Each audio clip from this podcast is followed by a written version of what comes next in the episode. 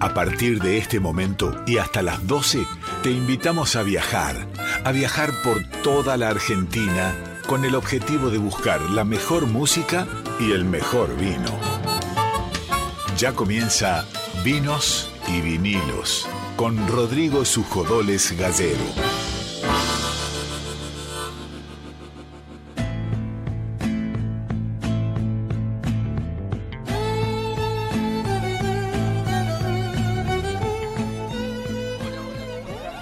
Buenas noches, bienvenidos, bienvenidas a un nuevo programa de vinos y vinilos, acá por Radio Nacional Folclórica, el programa de música y el programa de vinos de la radio. Hoy vamos a tener, como todos los lunes, entrevistas, visita en el estudio, tendremos música, que es algo característico de cada uno de los programas de vinos y vinilos. Van a estar acompañándonos los amigos de Almalusa, que son referentes de El Fado, la música de raíz de Portugal, así que va a ser un placer poder recorrer ese tipo de, de sonidos y ese tipo de ritmos y sobre todo lo que hablamos siempre, ¿no? Las músicas folclóricas, las músicas de raíz de cada uno de, de los lugares del mundo y va a ser un placer hablar con Alma Lusa. También tendremos entrevista ligada a la gastronomía, en un ratito nada más voy a presentar al primer entrevistado de la noche y además una visita especial. Hoy tenemos la visita de alumnos de segundo año de ISER que nos van a estar contando algunas cuestiones, ya están presentando presenciando el programa, ahora los vamos a presentar, y además nos van a estar contando algunos detalles ligados al mundo del vino. Tenemos la primera nota telefónica, antes saludo a mi compañero, Nico Vega. Nico querido, buenas Rodri, noches. ¿Cómo estás, amigo? Bien, acá arrancando este, este nuevo lunes y empezamos con la primera entrevista de esta noche. Le mandamos un saludo a nuestra amiga Guada Pasos, que siempre nos da una mano con, con distintos entrevistados y ya está contactado telefónicamente un gran cocinero que tiene la República Argentina y además lo que más nos importa también es que es de carácter federal, está ahora en, recorriendo la provincia de Buenos Aires, pero supo cocinar en todos lugares del país. Lucio Marini ya está conectado con nosotros. Lucio, ¿cómo estás? Muy pero muy buenas noches. Acá Rodrigo y Nico te saludan. Hola, buenas noches. ¿Cómo estás, Rodrigo? ¿Cómo estás, Nicolás? Un placer saludarnos. No, el placer es nuestro, Nico. Y contanos un poco, Lucio, cómo fue que, que, encaraste este viaje. Sé que estás con un viaje en Buenos Aires para hacer una serie de notas y sobre todo dar a conocer tus proyectos, entre esos una pizzería propia y diversas cuestiones ligadas al mundo del vino. Haces muchos maridajes con distintas bodegas, como es el caso de Jorge Rubio. Sí, así es. Estamos, estamos haciendo este viaje por Buenos Aires para, bueno, para generar unas unas eh, diferentes notas, como bien decías vos, para contar un poco lo que venimos haciendo, mostrando un poco el producto de, Santa Fe, el cual venimos eh, trabajando ya hace un tiempo. Yo soy eh, nacido y, criado en Cruz Alta, en provincia de Córdoba, pero ya hace bastante tiempo que estoy radicado en Santa Fe y trabajando con diferentes productores. Así que nada, seguimos haciendo esto, generando cenas, haciendo maridaje eh, trabajando bastante con, con los vinos de, de, de, Jorge Rubio, así que muy contento por lo que por lo que se viene y, y por lo que nos, a nosotros nos compete ¿no? desde, desde la parte de cocinero. ¿Cómo se marida la comida litoraleña con los vinos, por ejemplo, de Jorge Rubio? No sé, ¿con qué vino tomamos un pacú? Eh, mirá, nosotros siempre decimos que es fácil maridar cuando tenés eh, unos vinos increíbles como el que hace Jorge, ¿no? Eh, es mucho más fácil. Pero ahí la otra vez hicimos un evento muy lindo con pescado de río y, y, no todo no todo siempre lo marinamos con los blancos y, y a veces me, algunos algunos me dicen que, que, estoy un poco más loco porque a mí me gusta mucho el, el pescado de río con, con, unos tintos, con, me gusta mucho con particularmente a mí eh, con, el, con el cabernet, con el cabernet franc, la verdad que son vinos increíbles, el pacú tiene mucha grasitud, así que eh, ahí nosotros por ahí salimos un poco de, del orden de los sommeliers, que por ahí no, no nos queremos meter en ese tema, pero eh, nada, también está muy bueno para compartirlo unos buenos blancos, eh, torrontés, chardonnay, eh, la verdad que va de las dos maneras y eso yo también lo dejo mucho a elección de cada uno.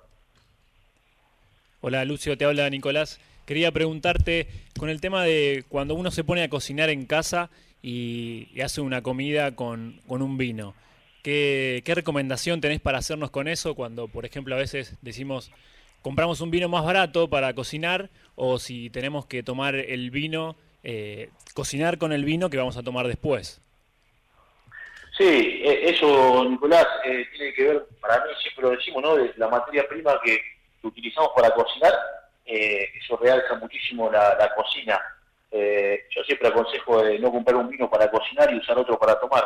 Ese mismo vino que tomamos, agregarle tampoco una gran cantidad, sino agregarle media copa le va, le va a aportar, le va a aportar sabor, nos va a, dar una estructura interesante a lo que busquemos en cualquiera de los casos, ¿no? Si queremos graciar, si queremos eh, eh, ligar una salsa, si queremos cocinar en, el horno, digo, cualquier cosa que usemos, tratemos de, usar el mismo vino que, usamos para tomar eh, y, y, le vamos a dar una, una consistencia interesante a la comida. Lucio, contanos sobre el proyecto de la nueva pizzería propia que estás abriendo en Rosario, ¿no? En Santa Fe Capital. Contanos cómo, cómo viene ese proyecto. Eh, mira, viene muy bien, empezamos a trabajar, la verdad que hace, hace mucho tiempo que habíamos, habíamos dejado de, nada, de, dejar de, pasar a ser un poco como emprendedor, ¿no? Si no veníamos cocinando, trabajando siempre para, para otro, y, la verdad que la pandemia nos hizo cambiar un poco la óptica, empezar a pensar en que teníamos que armar algún proyecto personal eh, y la verdad que estábamos armando un formato donde no necesariamente eh, necesite 100% de, mi presencia y pueda seguir haciendo este tipo de cosas, ¿no? De poder viajar y poder seguir haciendo cenas. Eh, y bueno, empezamos con esto de, hacer una pizzería, una, una pizza distinta, un formato mucho más moderno que acá en Santa Fe, en Santa Fe Ciudad no hay. Y bueno, así que ahora ya hace un mes más o menos que eh, cerramos con el local, estamos trabajando con un arquitecto, con un proyecto muy lindo, eh, y, la verdad estamos muy contentos porque es algo que venimos pensando hace dos años y, lo estamos ahí ya a, poco de, tenerlo ya materializado y empezar a, producir un producto muy lindo. La verdad, eh, queremos hacer algo distinto, donde la gente venga, venga a vivir una experiencia, una experiencia de una pieza distinta, hacer pop-up, tragos, eh, bueno, nada, eso, ¿no? Aportar un poco eh, de creatividad a la, gastronomía de, Santa Fe. Lucio, te agradecemos mucho por, por el contacto, te felicitamos por este proyecto y, la pizzería nueva que, me imagino, bueno, va, va, a revolucionar un poco entonces la gastronomía y la propuesta en Santa Fe y en cualquier momento estaremos ahí probando esos pescados de río con vino tinto. La verdad que el pacú con el Cabernet nunca me la animé, pero bueno, si vos decís que va, lo probaremos. Esperemos, esperemos que así sea, pronto nos, veremos y ahí vamos a ver si, si, va o no va. Eh, y le agradezco muchísimo la nota, le mando un abrazo grande eh, a Rodrigo y, para vos, Nicolás. Eh, así que espero verlo pronto. Fuerte abrazo y gracias. No, gracias a ustedes. Así pasaba Lucio Marini, cocinero, ya metiéndonos en la noche de hoy, en la gastronomía, donde hablaremos de vinos, mucho de vinos, porque hoy vinieron alumnos de segundo año de ISER de locución que nos van a contar acerca de distintos consejos, los tips de vino, que últimamente no los estamos haciendo por un tema de tiempo, hoy los vamos a tener. llegando no estábamos llegando, hoy vamos a llegar, así que vamos a hablar de eso y va a haber música en vivo como cada uno de los lunes acá en Vinos y Vinilos. Y otra cosa, y no me quiero olvidar, estamos participando por el vino, cortesía de los amigos de Vinology, allá en República de Eslovenia y Luis María Campos en Las Canitas, se pueden empezar a comunicar con nosotros. 11 3109 5896 11 3109 5896 es el WhatsApp de Nacional Folclórica. Simplemente nos tienen que decir quiero participar por el vino de Vinology y al final vamos a hacer un sorteo entre todos los que se anotaron, como todos los lunes. Repito, 11 3109 5896. No presenté al equipo porque estaba la nota rápido. En la producción, Darío Vázquez en la coordinación de aire, César Pucheta, está Víctor Pugliese en la operación técnica y mi compañero y musicalizador del programa que va a arrancar con la primera canción de esta noche, es el amigo Nico Vega, y contanos con qué arrancamos, Nico. Hoy traje para escuchar a Churupaca, que hizo seis sesiones más o menos en los estudios de Roma Phonic, y arrancamos directamente con Churupaca haciendo Duda Morena.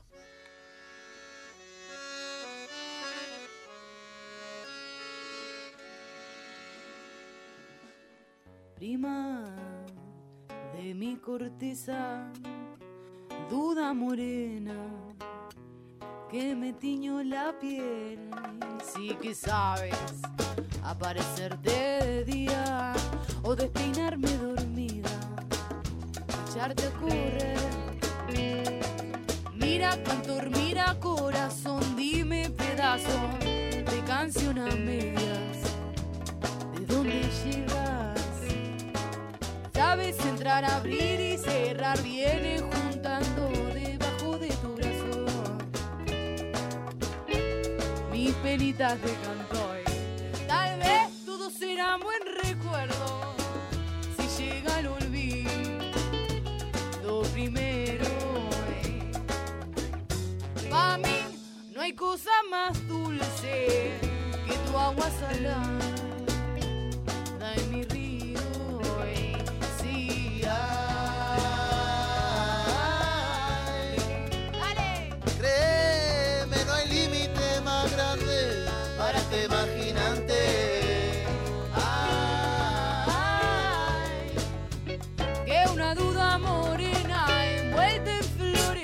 primavera.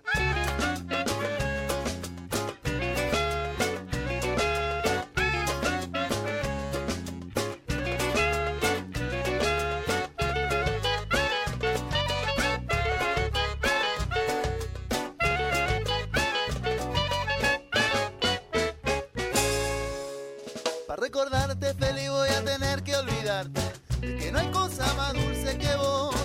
Ay, si no llega el olvido, ¿quién me cura el delirio? De una duda morena envuelta en flores de otra primavera. De una duda morena envuelta en flores de otra primavera. Vienes, recuerdo lejano de un exilio forzado. A duras penas, a duras penas nomás y todo. eh. Lo que tocan tus manos queda petrificado.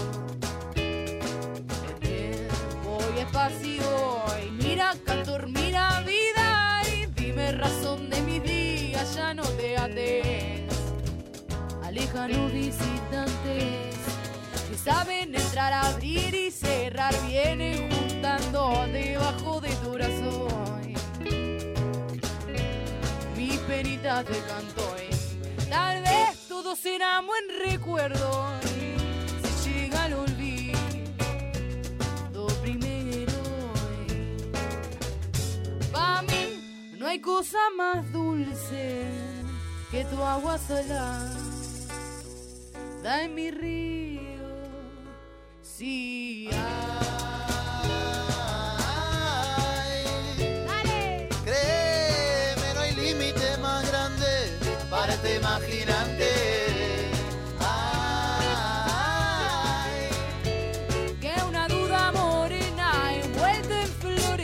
Primavera.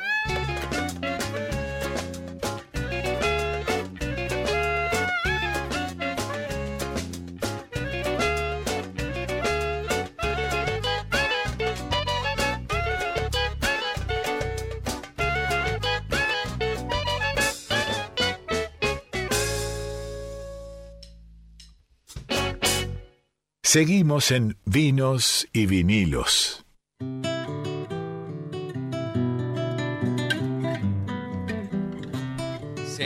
En Vinos y Vinilos, acá por Radio Nacional Folclórica, y recién dijimos que estábamos en presencia de alumnos de segundo año de ICER. Nos van a estar visitando lunes tras lunes distintos alumnos de, de ICER y nos vienen a contar también algunas recomendaciones con relación al mundo del vino.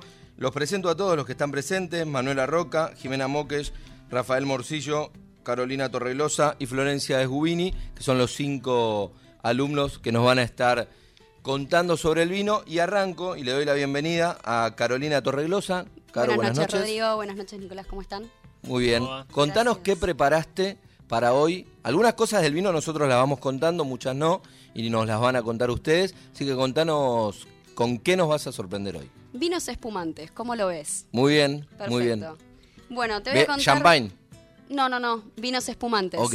Champagne solamente eh, lo reconocemos a los vinos espumantes nacidos en Champaña, en la región sureste de Francia, y por una denominación de origen solamente se puede eh, llamar champán a los vinos creados en ese lugar.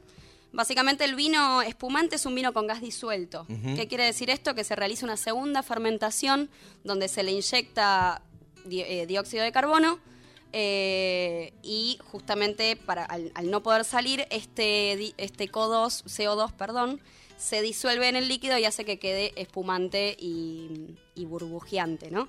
Ahora, Caro, yo siempre tengo la gran duda de cuál es la diferencia entre Brut, Extra Brut, Brut Natur. ¿Qué quiere decir eso? Básicamente es la cantidad de azúcar agregada que se le dispone al, al vino. Eh, el Nature es hasta 3 gramos de azúcar por litro, el Extra Brut, por ejemplo, es hasta 6 gramos y el Brut es hasta 15 gramos, que son como los más comunes y los que más se consumen aquí en Argentina.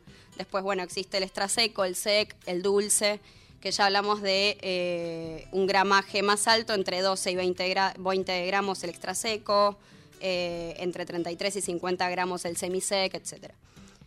Eh, la realidad es que el vino espumante se proviene de tres uvas principalmente, que es el Chardonnay, el Pinot Noir y el Pinot eh, Meunier, que son uvas, eh, el Chardonnay es una uva blanca con una, una cáscara blanca, y después el Pinot Noir y el Pinot Meunier son eh, tintas con pulpa blanca. Sí, lo que, se, dice blancos de tintas. Exacto, que básicamente lo que se hace es eh, filtrar este, estas cáscaras para que no sea tan poroso y tan eh, como grumoso, si se quiere, que es lo que podemos encontrar en un vino tinto, y se extrae toda esa cáscara y justamente al filtrarse se usa un 60-40 en porcentajes entre Chardonnay y alguna de las dos uvas tintas para producir justamente el vino espumante. Entonces, para tomar champán lo tenemos que comprar hecho en la zona de la Champaña en Francia. Sí, Acá es lo mismo, pero son espumosos. Exactamente. Eh, la realidad es que son dos métodos los principales para trabajarse. El tradicional, que es el que conocemos proveniente de la región de Champaña, que consiste en una segunda fermentación una vez embotellado el vino. Y después se, eh, se considera eh, como otro método el charmato granois, que es una fermentación en los grandes tanques, son las grandes cubas, que justamente cuando ya está gasificado se embotella y si bien es un costo menor, eh, no pierde calidad en cuanto en comparación al vino, a la parte al, al método tradicional, ¿no? Perfecto, son las dos maneras de hacer champán. El método tradicional, que aquellos que alguna vez fueron a una champañera, son unos pupitres y los van girando botella a botella y ahí se va generando la fermentación. Es mucho más trabajoso, es mucho más costoso. eh, y el otro es una manera más industrial, pero hay muy buenos espumantes en Charmat. Por supuesto, lo- los champenois tienen otra, otra calidez en la Otro burbuja. proceso, exacto. Caro, muchas gracias. Gracias a vos, Rodri. Seguimos aprendiendo de vino, Nico. Exactamente. ¿Aprendiste espumante? Sí, sí, vinieron con toda la data. Con Vino por la- ahora, la única que vino con toda Sí, la data por ahora es Vamos caro. Cómo sigue la cosa. Nos está visitando también Florencia Gubini, que preparó dónde guardar una botella de vino. Así es, Rodrigo, ¿cómo estás, Nico? Eh, bueno, justamente les voy a contar cómo guardar el vino en casa de una manera, eh, digamos, sin plata. Sin plata. Sin plata, sin gastar plata de más. eh, Fácil y barato. Fácil y barato para conservarlo de la mejor manera en el mayor tiempo posible.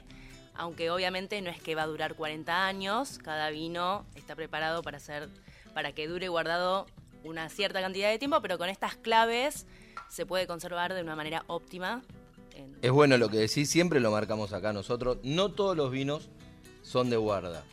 Lo marca la etiqueta, si se reserva puede durar hasta unos años, si se gran reserva puede durar a- hasta más años, pero sí es verdad que en condiciones óptimas, que es lo que está diciendo acá Flor, en condiciones óptimas puede durar lo máximo que está preparado el vino para durar.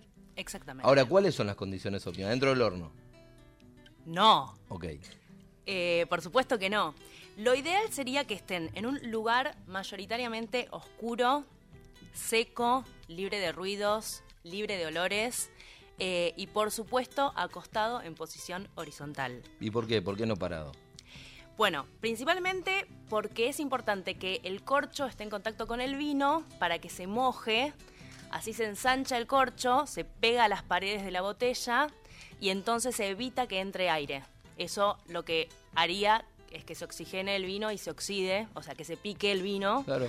Entonces de esa manera se evita esa posibilidad y, bueno, lo conservamos de una- manera óptima.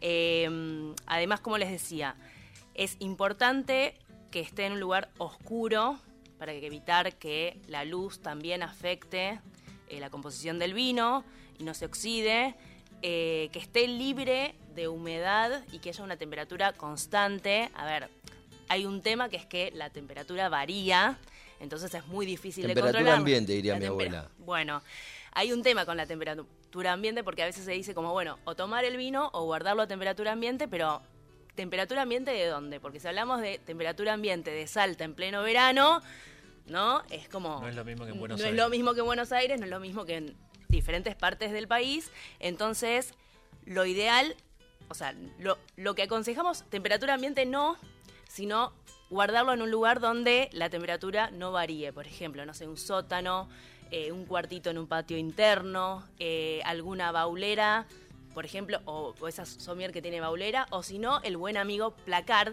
¿no?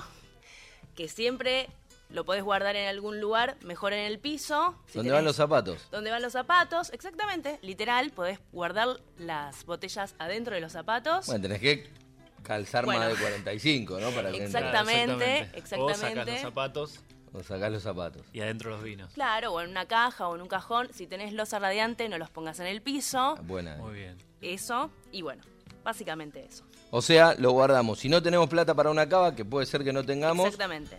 lo buscamos un lugar oscuro y el botinero es un buen lugar. Eso, eso mismo. Y siempre acostados. Siempre acostados, Ahí está el consejo de Flores Gubini. Gracias, Flor. por favor. Seguimos con, con los y las alumnas. En este caso, Manuela Roca. ¿Cómo estás, Manu? ¿Qué preparaste para hoy? Muy bien, buenas noches. Voy a hablar de la temperatura, que es algo que juega un papel fundamental y que ustedes recién estaban mencionando. Y en relación a la temperatura ambiente, esto que mencionaban, hay un dato curioso que es que el término de temperatura ambiente fue acuñado hace varios años en los castillos franceses, en un contexto en el que la temperatura ambiente de un castillo francés de hace tres siglos era 15 mucho más grados, baja 12 que, grados. exacto, que la temperatura que manejamos hoy en día en, bueno, en nuestras casas. Eh, y es una temperatura mucho más adecuada para un vino. Ahora vamos a hablar más en detalle, pero se acerca mucho más a lo que, lo que sería lo ideal.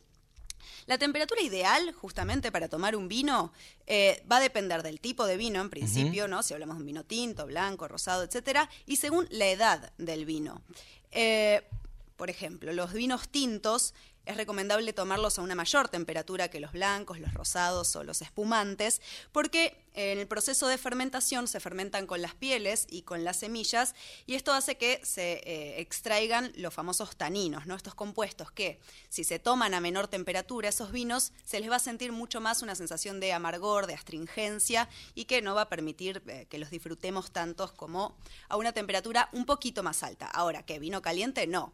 Si hablamos de un vino, un tinto joven, eh, que va a tener pocos taninos, la temperatura ideal ronda entre los 12 y 14 grados. Un tinto ya con crianza entre 14 y 16, y si hablamos de un tinto con reserva eh, o gran reserva, entre 17 y 18. No sé Perfecto. si ustedes están de acuerdo con la información. No te vamos a contradecir. Y no, la verdad estamos. que estaría bueno que no. No, no, pero está bien, perfecto. Sí. Eh, por otra parte, los vinos blancos sí se beben a menor temperatura porque justamente no se fermentan con las pieles de las uvas. Entonces pueden consumirse más fríos, lo que permite disfrutar eh, más de su, bueno, de los aromas, de esta sensación ligera que tienen los vinos blancos al no tener presencia de taninos. Un vino blanco joven entre 5 a 8 grados, bien fresquito. Eh, un blanco con crianza ya de 10 a 12 grados sería lo ideal. ¿Y qué pasa con los rosados? Bueno, los rosados son vinos tintos con poca maceración, ¿no? Y al tener maceraciones atenuadas tienen también pocos taninos. Entonces la temperatura ideal para tomar un vino rosado eh, es una temperatura un poco mayor que un vino blanco, pero un poco menor que un vino tinto. Hablamos de una temperatura de entre 8 y 10 grados. Y por último, los espumantes, que era algo que hablaba hace un ratito mi compañera Carolina, la temperatura ideal está rondando entre los 6 y 8 grados. Toda esta información, digo, no, la idea no es que vayamos a cada vez que vamos a tomar un vino con un termómetro a medir eh, cuál es la temperatura, no vamos a volvernos en fundamentalistas del consumo del vino, pero sí tener parámetros generales para poder disfrutar más todo ese cuerpo que, que tiene la bebida. Eh, ¿Y cómo lo enfriamos? Idealmente con una frapera, con agua, hielo, un poco de sal, que es conductora de la temperatura, eh, y en lo posible nunca el freezer, a menos que sea una emergencia de carácter nacional, no sé. Tratemos de que no, porque Tratemos ahí de que no. el golpe al vino puede, puede ser fuerte. Gracias. Sí, al freezer no. Muchas gracias, Manuela. De nada. Importante lo que decía, 6 grados para los, los vinos espumantes. Esa es la temperatura que sacás de la heladera, la temperatura de la cerveza. Cuando Claro. sacás algo así de la heladera sale más o menos en 6 grados. Y no hay problema, mi recomendación no hay problema si se te fue de frío, porque vos servís el vino en la copa, lo to- tocas la copa con la palma de la mano y vas subiendo temperatura rápidamente. El problema es Claro. si no se te enfrió, ahí sí, no hay manera de enfriarlo, salvo que recorras al freezer y va a ser un problema. La contradicción creo que ahí tienen los blancos es el tema del color de la botella, la transparencia, ¿no? Ujú. Digo, debería ser al revés, ¿no? Se tienen menos guardado, pero la botella tiene bueno, son cosas como culturales de, de años, que como lo que decía recién Manu de la temperatura ambiente en los castillos franceses. Claro. Que bueno, estaba bien, pero ahí la temperatura ese momento, ambiente- claro. sí, estaba, era relativa. Seguimos con, con los alumnos que nos vinieron a visitar hoy, que además de visitarnos nos están trayendo recomendaciones, sí, sobre el vino. Y antes, un aviso parroquial. Se están anotando para participar por el vino. Nos tienen que decir nombre, de dónde son y los últimos tres del DNI. Hay varios que eh, se fueron anotando, pero solamente nos dicen el nombre. Nos dicen nombre, últimos tres del DNI y de dónde son. Al teléfono WhatsApp de Nacional Folclórica 11 3109 5896. Seguimos con las recomendaciones. En este caso, el único, el único caballero que vino, Por lo el pronto. único señor por lo pronto, aquí entre los visitantes de esta noche. Rafa Morcillo, ¿cómo estás, Rafa? Buenas noches. Buenas noches, ¿cómo están? Bien, contanos qué trajiste para hoy. Bueno, eh, vamos a movernos un poquitito a la región de Bordeaux, en Francia, donde nace la uva de tipo Merlot. Eh, Merlot para los amigos, la pronunciación correcta sería Merlot, según docentes. Muy bien. Eh, estamos hablando de una uva con un ollejo más bien grueso, un color más negro azulado, una uva que me permito decir muy estética, muy placenteramente, placenteramente estética. Eh, se trata de un vino que suele ser joven, pasa poco tiempo en las barricas, aproximadamente unos 16 meses, si se quiere, eh, lo cual lleva a, eh, junto con las condiciones del suelo en el que se, en el que se desarrolla la planta, bueno, una planta que se adapta muy fácil a casi todos los tipos de suelo, que si bien no resiste a, los, a las heladas invernales, requiere un clima medio fresco un poco, y poco cálido, idealmente. Pero bueno, justamente es un, es un vino más bien joven, fácil de beber, también si se quiere, eh, con mucho contenido de azúcar, lo cual medio le da un cuerpo, le da como una completitud, lo hace redondo. Y me retrotraigo un poco a la, a la, a la entrevista del principio cuando pretendo hablar de maridaje. Porque se recomienda que se acompañe con eh, platos sabrosos, potentes, eh, con, con buen contenido graso, como puede ser carnes, carnes rojas, quesos como el brie, el queso azul. Supuestamente para el pescado se recomiendan vinos más bien blancos, pero si hablamos No, de un bien. salmón, El merlot va claro, muy bien. Claro, si hablamos de un salmón, de un bacalao, bueno, se puede ser un poquitito transgresor si se quiere, es un poco también la idea de, de- de disfrutar de estas, de estas vicisitudes. En mi caso yo recomiendo un vino que probé hace poco, de producto de la, de la familia Richitelli. Martín Richitelli presenta eh, Richitelli Old Vines from Patagonia, un vino del año 2018. Lo que a mí me gusta llamar un reivindicador por eh, una, una, una suerte de frase, un coloquio que dio Martín en un momento, que él decía que este, este vino en particular forma parte de un proyecto en la Patagonia, lo voy a parafrasear un poco, que pretende redescubrir y valorar una zona de gran potencial eh, para variedades olvidadas, como por ejemplo el Merlot. Este vino, recordamos, eh, nace en la región de Río Negro, más concretamente sobre Pie Franco. Eh, y bueno, justamente busca eh, reivindicar estas variedades de viñedos viejos y traerlas a la, actualidad, digamos. A zonas olvidadas, darles un poco más de vida. Se trata de un vino, bueno, con ciertos aromas eh, y sabores que van por el lado de las aceitunas negras, de las moras, de las violetas. Un vino, la verdad, recontra interesante, súper súper disfrutable y justamente, digamos, entre comillas, fácil de beber. Muchas gracias, Rafa. A ustedes. Ahí Rafa nos contaba acerca de- del Merlot y, y esto que es verdad, que está sucediendo, que en la Patagonia eh, cada vez se empieza a plantar más porque, por supuesto, por las temperaturas y porque no llega mucho la amplitud térmica a brindar el terreno apropiado para las, las uvas tintas más fuertes. De los tintos, el más fuerte que sale es justamente el Merlot. Obviamente los blancos, Pinot Noir y hasta el Merlot llegamos. Y ese vino de Richitelli es la recomendación de ahí de Río Negro, de Rafa, para, para esta noche. Y por último, pero no por eso menos esperada, está acá nuestra visitante también de ICER de segundo año de locución, Jimena Moques. ¿Cómo estás, Jimena? Buenas noches. Buenas noches, Rodri Nico. Eh, los últimos serán los primeros, dicen, ¿no? Exactamente. Bueno, Contanos entonces qué trajo ¿qué trajo lo último? lo último y lo Eh, primero a su vez. Trajo los corchos. Como sabemos y quienes no sabrán, el corcho se extrae de un árbol, el alcornoque, y es un... eh, Es un árbol de corcho, es muy loco ver un alcornoque. La corteza es donde, de donde se extrae el corcho. Tarda en estar maduros entre 80 y 105 años y después en regenerarse entre 8 y 12 años. Entonces, al ser un recurso renovable, pero que lleva un montón de tiempo, es por eso que encontramos que hay diferentes versiones de corchos. Está el mito de que el corcho de plástico es un corcho de un vino malo, o yo lo he escuchado muchas veces, y no es así, sino que se va a, recomendar, tal vez, o el productor va a elegir el corcho sintético. eh, para lo que es vinos jóvenes, eh, vinos eh, frutados también puede ser, si no se hacen vinos de, de rosca, pero eso lo va a comentar un compañero en Tapa otro rosca. día que va a venir a tapar rosca. Eh, pero yo voy a expresarme en cuanto a lo que son los corchos. Tenemos el natural, que decía que son para vinos... mm, Vinos añejos se recomienda o se utiliza el natural, que es directamente un sacabocados que saca de la corteza, como decíamos recién, el corcho así como tal cual lo conocemos. Después tenemos eh, los colmatados, que serían naturales de menos calidad. Estos se usan para, pongamos, el natural va a ser para el tope de gama, entonces después para otros vinos no tan añejos se va a utilizar el colmatado o vinos más económicos. También tenemos los aglomerados, que se hace con los desechos. Típico, haces galletitas y te quedan los restos Sí. y volvés a amasar. Bueno, lo mismo, pero con el corcho.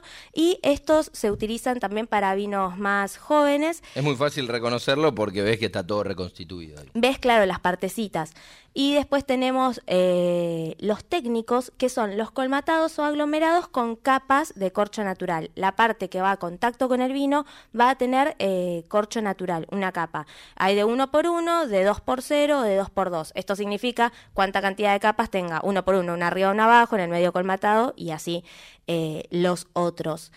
Este es el que se utiliza para los espumantes. ¿Por qué? Porque al ser eh, tan, al estar en tanta presión en la botella, va a necesitar un corcho resistente. Entonces, este va a ser el que se utilice.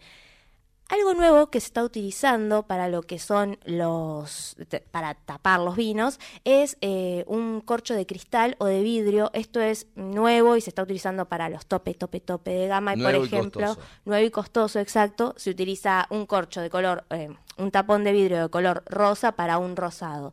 Pero ese es un detalle que me gustó traer para hoy, para compartir con ustedes. Muchas gracias, Jiménez. Gracias a ustedes. Bueno, ahí pasaban los alumnos de segundo año de ICER. Le agradecemos a los cinco, a Manuela Roca, a Jimena Moques, Rafa Morcillo, Carolina Torreglosa y Flores Gubini, que nos fueron dando diferentes explicaciones sobre las temperaturas, tips. dónde guardarlo, los corchos, características de- del merlot y una explicación sobre los vinos espumantes. Exactamente, esperemos que los oyentes también hayan anotado todos esos tips, así como también anotaron el teléfono para participar del sorteo y que veo que están estallando ahí los mensajes. Sí, ya vamos a hacer el sorteo al final, al 11 3109 5896. Vamos con música, Nico, decinos qué escuchamos mientras recibimos a los invitados de esta noche.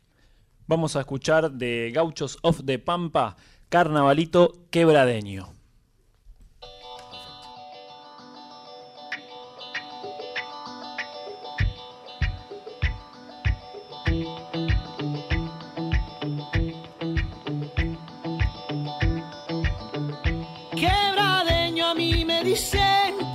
Nací en la quebrada, carnavalito de mi querer, toda la rueda venga a bailar.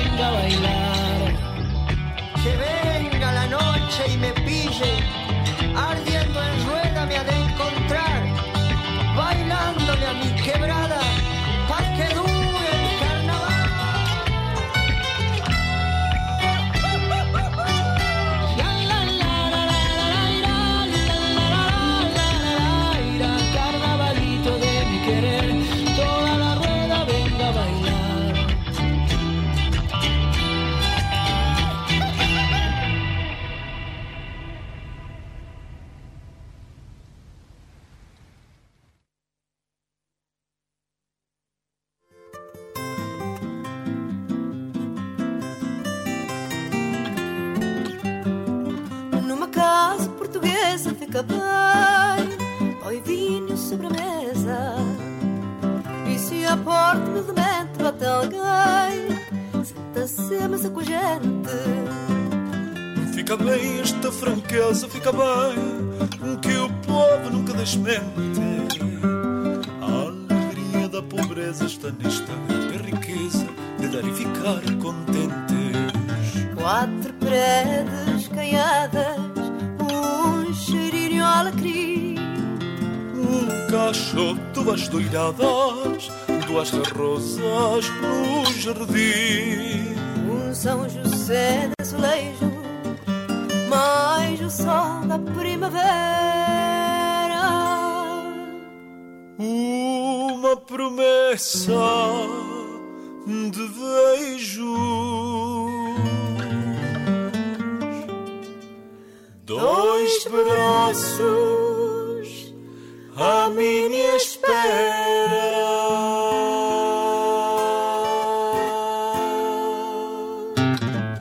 É uma casa portuguesa, com certeza. É com certeza uma casa portuguesa. É uma casa portuguesa, com certeza. É com certeza uma casa portuguesa. Conforto pobrezinho do meu lar, a fartura de carinho. E a cortina da janela e o luar, mais o sol que bate nela. Basta um pouco, um pouquinho para alegrar uma existência singela. É só amor, pão e vinho e o caldo verde verdinho a fumegar na tigela. Quatro paredes caiadas, Um cacho, duas doiradas, duas rosas no jardim. Um São José de azulejo, mais o sol da primavera. Y esto que escuchábamos, que la verdad que nos super copó con Nico y estábamos bailando y recién vino nuestro productor dictador y nos dijo, cheche, bailen menos porque es la cortina. Como siempre hace todos los lunes. Como siempre hace todos los lunes, pero esta cortina era, esta cortina era Casa Portuguesa de Almalusa, que son nuestros invitados de esta noche, que son grandes exponentes de la música portuguesa, por decirlo de alguna manera, del fado. Y nosotros acá siempre reivindicamos esto de la música, ¿qué es el folclore? La música de raíz. ¿Quién dice que Spinetta no es folclore de la ciudad de Buenos Aires? Y por supuesto que el fado es folclore de, de Portugal. Y están acompañándonos en esta nota Dulio Moreno y Luis Cativa Sosa. Dulio, Luis, muy buenas noches y gracias por eh, estar es acá. en Sativa Tolosa, pero bueno. Sativa Tolosa, ahí está. Muy buenas noches, muchas gracias por la invitación. Este es un lujo estar aquí acompañándolos a ustedes, obviamente a todos y todas las oyentes en este lugar este maravilloso, en este espacio eh, tan especial que tiene Radio Nacional. Y bueno, es una, alegría. Estamos acá en representación de otros integrantes más que no pudieron venir por cuestiones de salud. Estaba todo programado como para que sí, pero bueno, seguramente están eh, acompañándonos de alguna forma u otra. Les mandamos un saludo muy grande a María Laura Rojas y a Juan Pablo Isaía, que son este, los otros integrantes de Almalusa, de Fados y Canciones de Portugal. Así que, y a Francesca Lúa, que es la hija de ellos también, le mandamos un cariño muy grande. Quien habla es Dulio Moreno, integrante de Almalusa. Mientras, aprovecho para agradecer a los amigos de Roggiano, tradicionalmente italiano, y Tapalqué Alimentos, que nos dieron una picada que van a estar degustando acá los, los muchachos y también los alumnos que nos visitaron hoy de ISER. Y además también mandaron un lomito para los amigos de Almalusa, que recién había una discusión si va a ser para un ensayo o si va a ser para ustedes que lo trajeron. Me parece que no Pero llega, bueno, ¿eh? Parece, Parece que, al, que no. al ensayo... Igual ya después de estas declaraciones públicas y visto y considerando que probablemente nos estén escuchando, me parece que no sé si vamos a tener salida. Aunque Luis se impone. Luis con impone. respecto a esto. Este, este es nuestro. A ver, si nos entendemos. Ya está decretado. duda, ¿no? Y compartir, no, loco, que hubieran venido.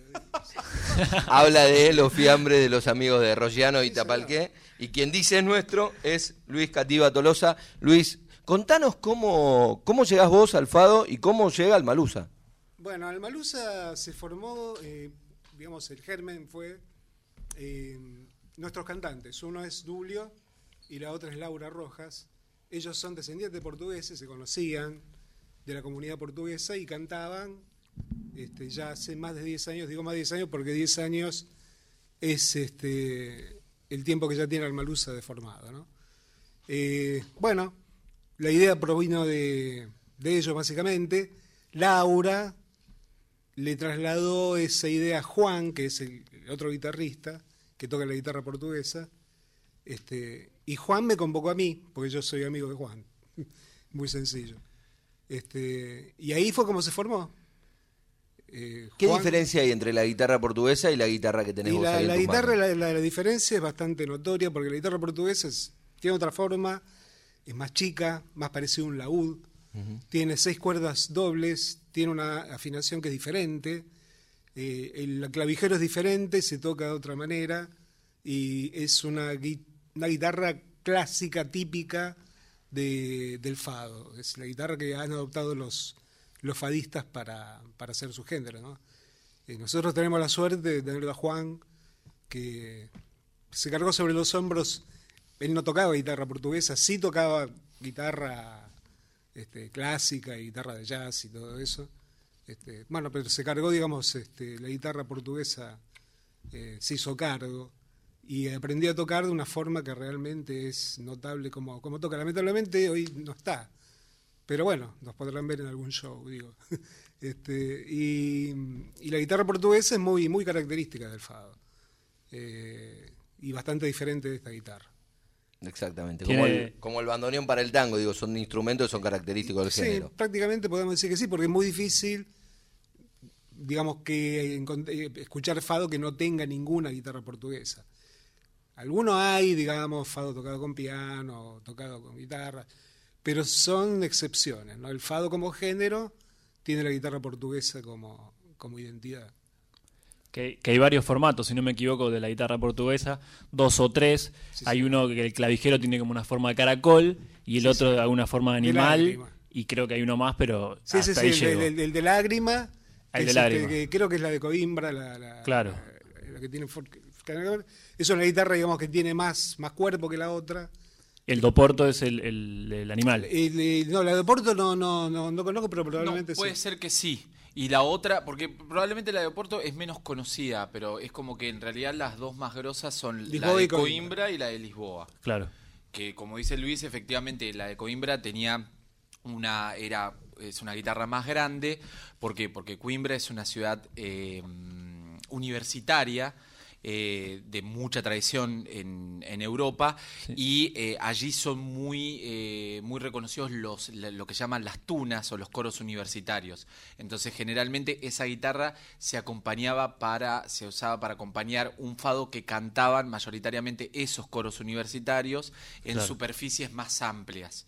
En cambio la de Lisboa es para más para ambientes más chicos y para Claro, la acompañar solistas, a solistas fundamentalmente, exacto. Estamos hablando de música portuguesa, pero digo, es una picardía seguir hablando cuando la podemos escuchar acá en vivo. Tenemos una guitarra, tenemos un cantante, tenemos a los amigos de Alma Lusa, así que si se puede, si no, si no es irrespetuoso, me gustaría escucharlos. Vamos con una marcha. La Barrio Alto. Exacto. Vamos a hacer una marcha popular que es como un derivado del fado, por así decirlo, eh, y que fundamentalmente se escucha, se escucha todo el tiempo, obviamente, pero en los meses de, junio, el mes de junio fundamentalmente, que es cuando se hacen las fiestas populares en Portugal y en Lisboa, particularmente San Antonio.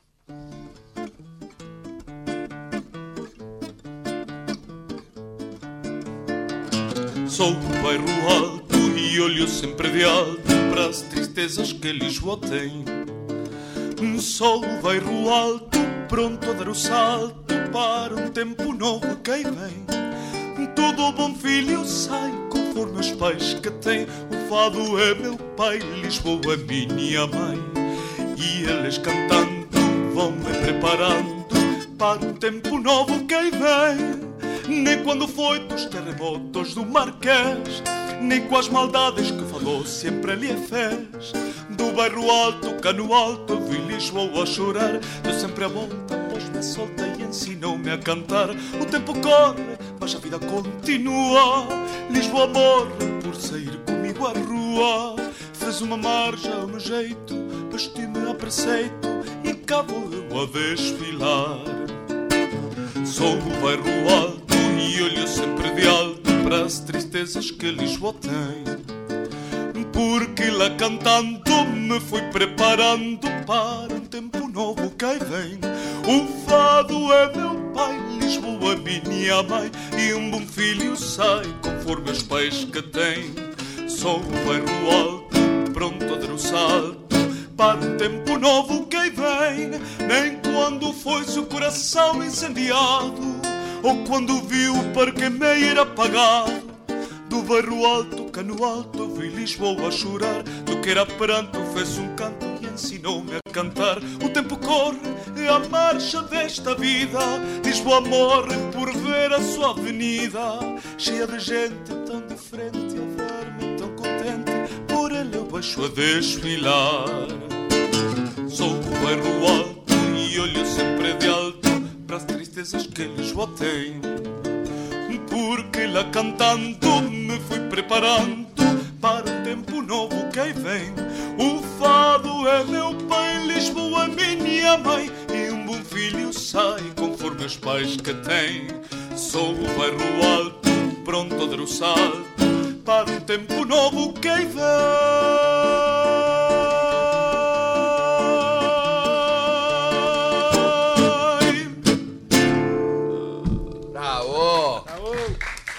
Ahí los, los aplausos para esta marcha portuguesa. Exacto, esta marcha, la marcha es un género también muy tradicional, esta particularmente es un poco más contemporánea, y se llama Marcha do Bairro Alto del año 1995. Casi un locutor, como lo Lo soy, Tremendo, lo tremendo. soy, soy. ¿Sos locutor? Soy locutor, soy locutor. Ah, mirá, mirá con la. Bueno, muy bien dicho. Acá Muchas tenemos hoy alumnos. Sí, me sentí pero identificado absolutamente, recordando viejos tiempos. Bueno, ahí quien hablaba y quien presentaba tan bien esa canción de Marcha de Barrio Alto sería. Exacto, Ahí está. De, del año 1900. 95. Claro, bueno, es que es muy contemporáneo. Es contemporánea. Yo sé que probablemente los que tienen veintitantos me dirán, no, eso es una canción vieja, pero bueno.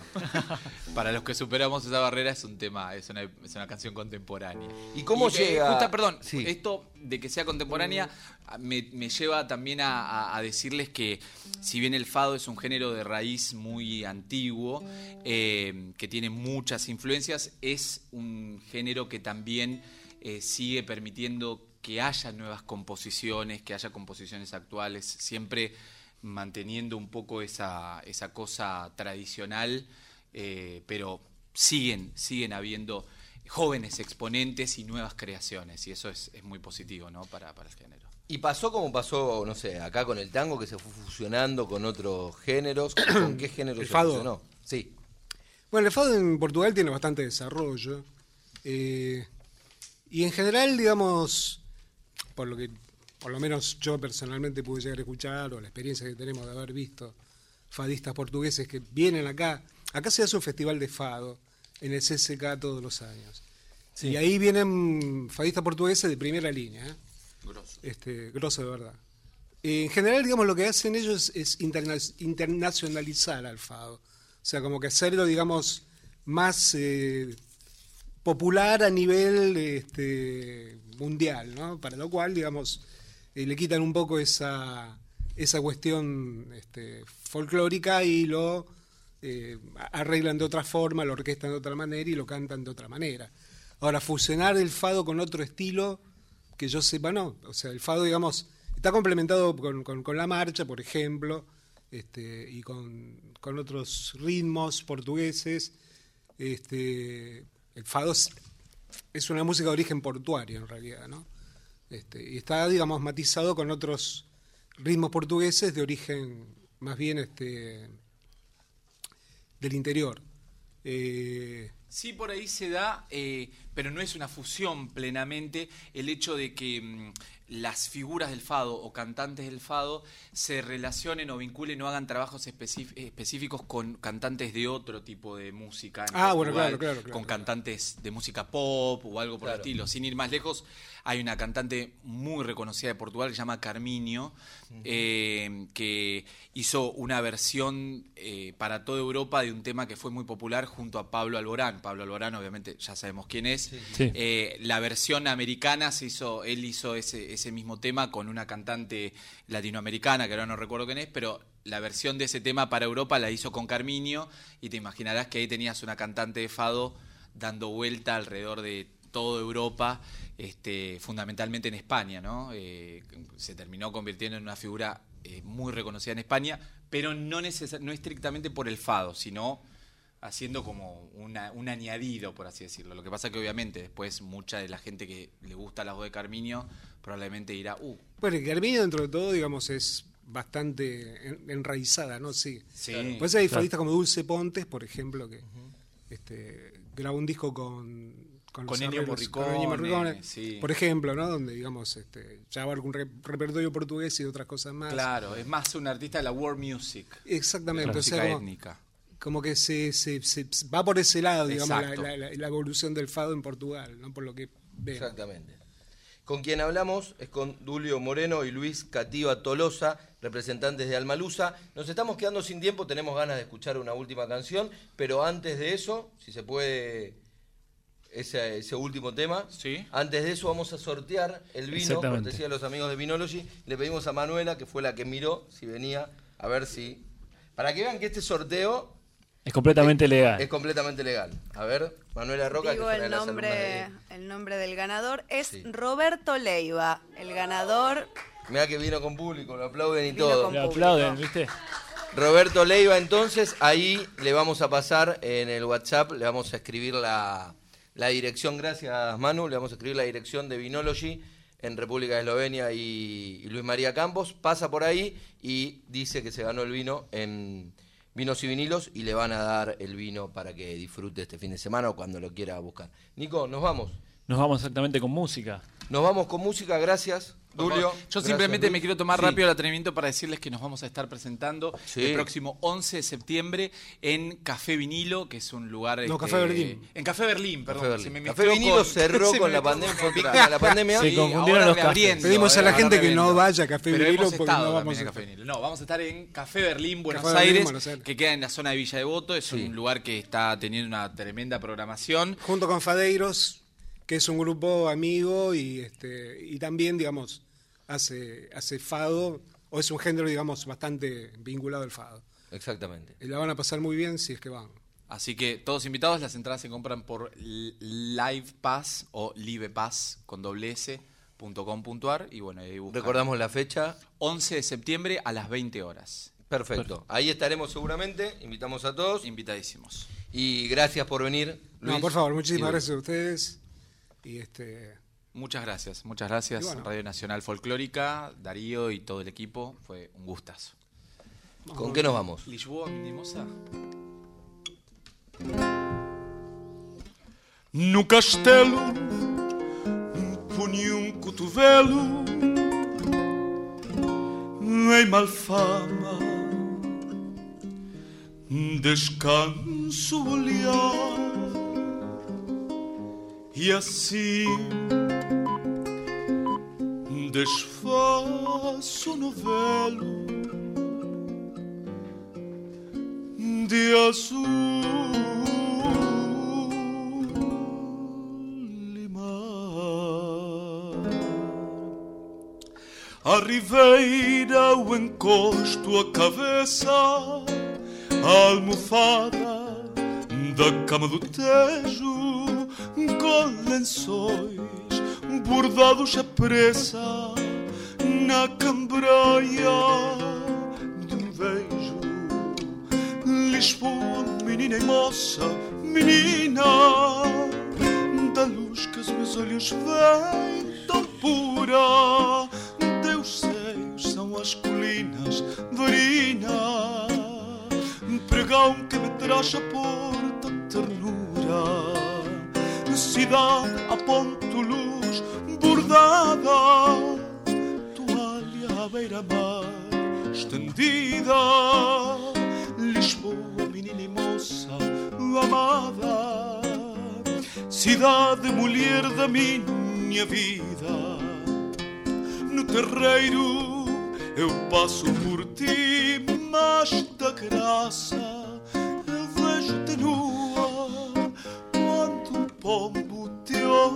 olha e sorri.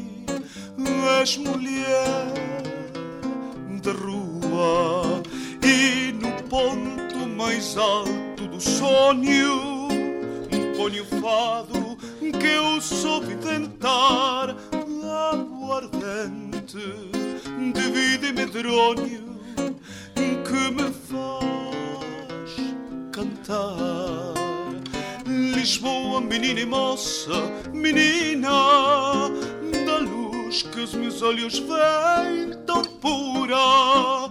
Teus seios são as colinas ferinas, pregão que me traz a porta ternura. Cidade ponto luz bordada, ai toalha à beira-mar estendida. Lisboa, menina e moça amada, cidade mulher da minha vida. Lisboa por meu amor deitada, ai cidade por minhas mãos despida. Ai Lisboa, menina e moça amada, cidade mulher da nossa vida.